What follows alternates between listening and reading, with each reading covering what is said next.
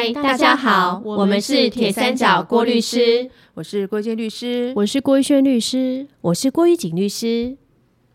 以前电视上常会听到一些被追恐怖追求者一路跟踪，长期用简讯、赖、email、无声电话骚扰，让人浑身发毛的行为。在跟踪骚扰防治法（简称跟骚法）尚未施行之前，除非行为人行为已经严重到构成其他像是恐吓、妨害自由或是妨害名誉罪之类的犯罪行为，否则单纯的跟踪或骚扰是不构成犯罪的。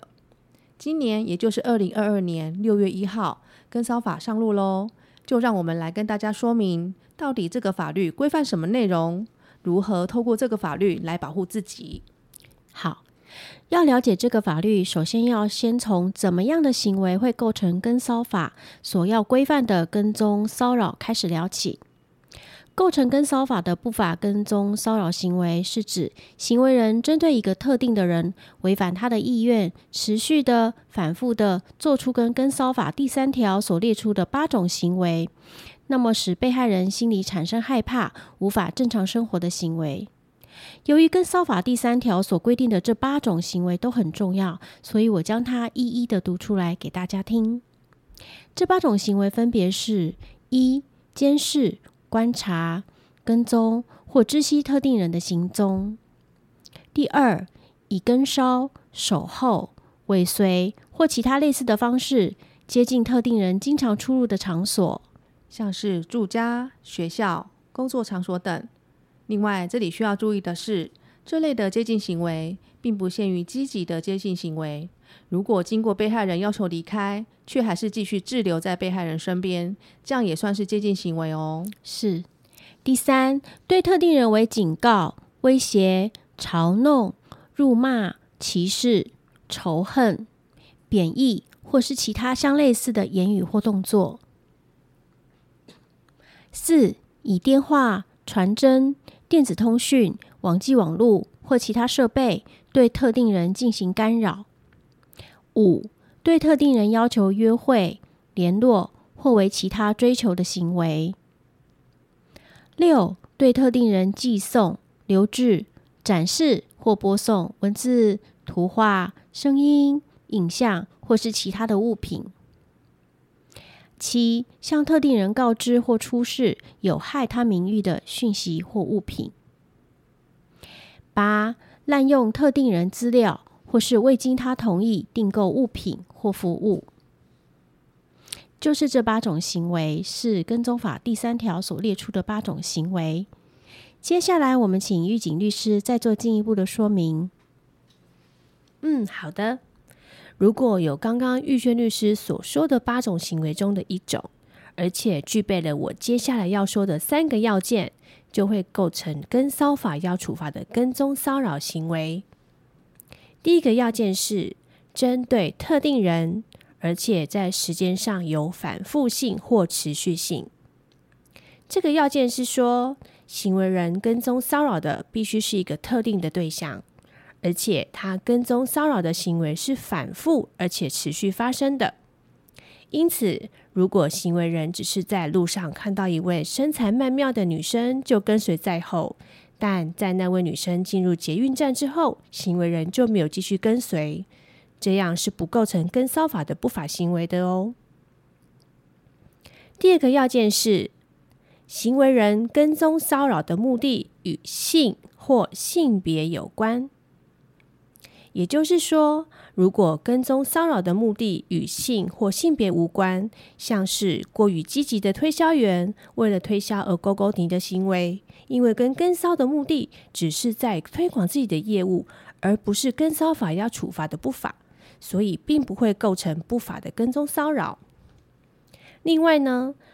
跟踪骚扰的行为人与被害人，并不限于男生对女生或女生对男生哦。男生对男生，或是女生对女生，只要是出于与性或性别有关的目的所做的跟骚行为，都算是跟骚法规范的范围内哦。第三个要件是，必须违反被害人的意愿，使被害人心生害怕而影响正常生活。举个例来说，男女朋友在交往的时候，为了方便接送，互相取得对方的手机定位，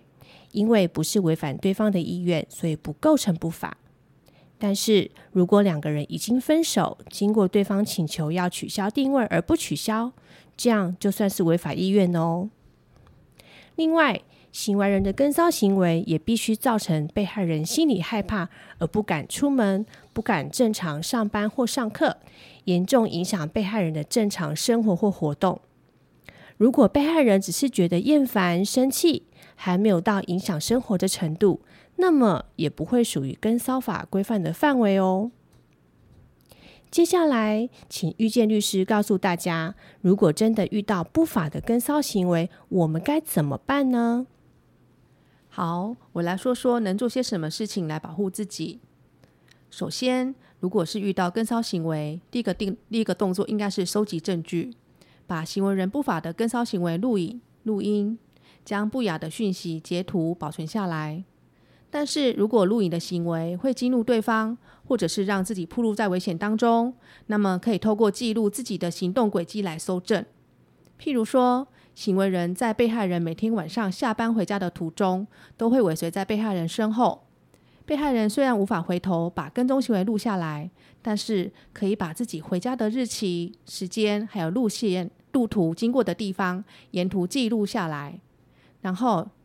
提供给警方，由警方去调取监视录影器画面，确认行为人当天的行踪，这样就可以保护自己安全，又可以证实行为人确实有跟踪的行为了。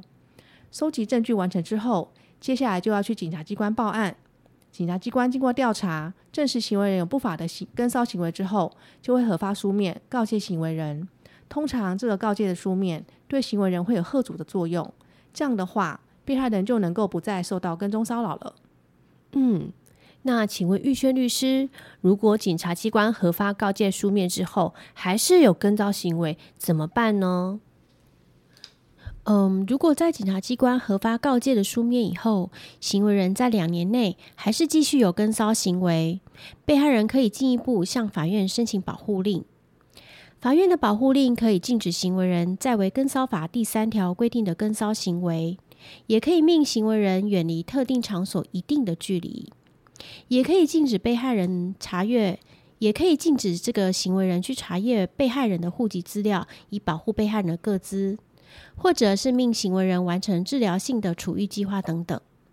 如果啊这样的保护令下来以后，行为人还是违反保护令的内容，就会构成违反保护令罪，可能会被处以三年以下有期徒刑、拘役或科或并科三十万元以下的罚金哦。另外呢，不法的跟骚行为经过被害人提起刑事告诉之后，是可能构成犯罪的哦。会被处以一年以下有期徒刑、拘役或科或并科十万元以下的罚金。如果行为人进行跟骚行为时带了凶器或其他危险物品，